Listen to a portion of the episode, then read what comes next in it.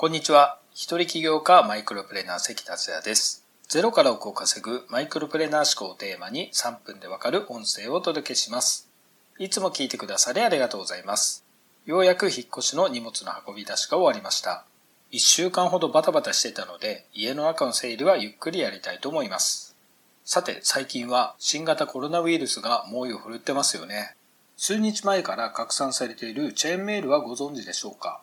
新型コロナウイルスが26度から27度の温度で死ぬというものです。昨日 Yahoo ニュースでも取り上げられてましたけれども、これはデマなので気をつけてください。このようなチェーンメールは回すことによってコンピューターウイルスが拡散する場合もありますので、くれぐれも安易に信じず拡散しないようにしていきましょう。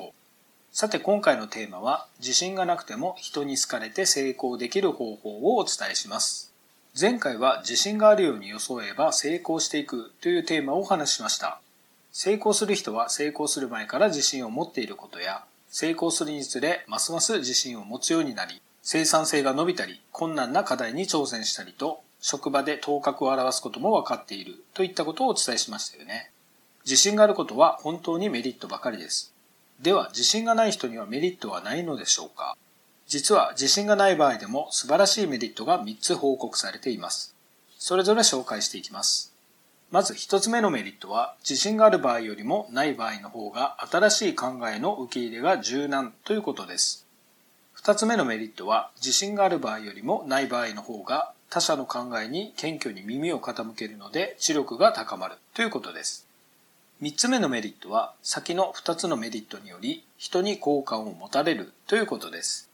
一般に自信がないことは悲観的な方につながりますが、これら3つのメリットを生かし、野心を持って取り組むことによって成果を出した事例があります。書籍、オプティミストはなぜ成功するかでは、ペシミストと言われる悲観主義者に向いている職業として、経理係、公認会計士、財務部長、経営学士、安全管理技師などが挙げられていました。主として問題点を見つけて改善する職業です。問題点を見つけて改善するには悲観主義や否定的な考え方が必要だからです。ペシミストと言われる悲観主義者の反対はオプティミストと言われる楽観主義者です。企業にはオプティミストだけが必要なのかといえばそうではありません。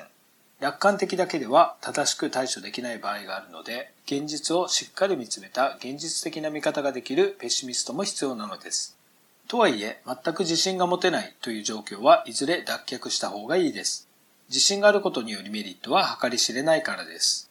そこでどうしても自信が持てない場合の解決方法をお伝えします。それは一旦自信という概念から離れ、セルフコンパッションという概念を取り入れてみることです。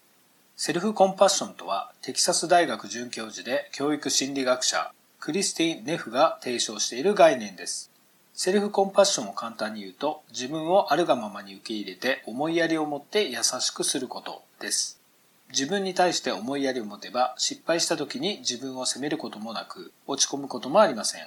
無理に自信を持とうとして自分に嘘をつくこともないのです。自尊心を煽ったり自信過剰になることもなく自然体であるがままの自分に満足していれば他者への思いやりも増すことが分かっています。そういう人は人にも好かれますよね。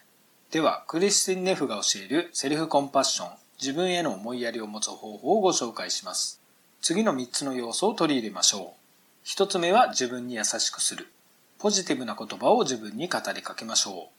う。2、人間が持っている共通点にフォーカスする。人間は完璧でないことを認め、自分らしさを受け入れましょう。3、マインドフルネス。瞑想する人は幸福感を増すことが多くの研究で分かっています。1日5分でいいので瞑想をしましょう。マインドフルネスについては音声付きの書籍がおすすめです。僕が使っている音声を紹介しておきますので、まだマインドフルネスをされてない方は概要欄またはメッセージにリンクを貼っておきますのでチェックされてみてください。自信があるないに関わらずセルフコンパッション、自分への思いやりは良い習慣だと思います。ぜひ活用されてみてください。今回は以上になります。最後まで聞いていただきありがとうございました。それではまた明日お会いしましょう。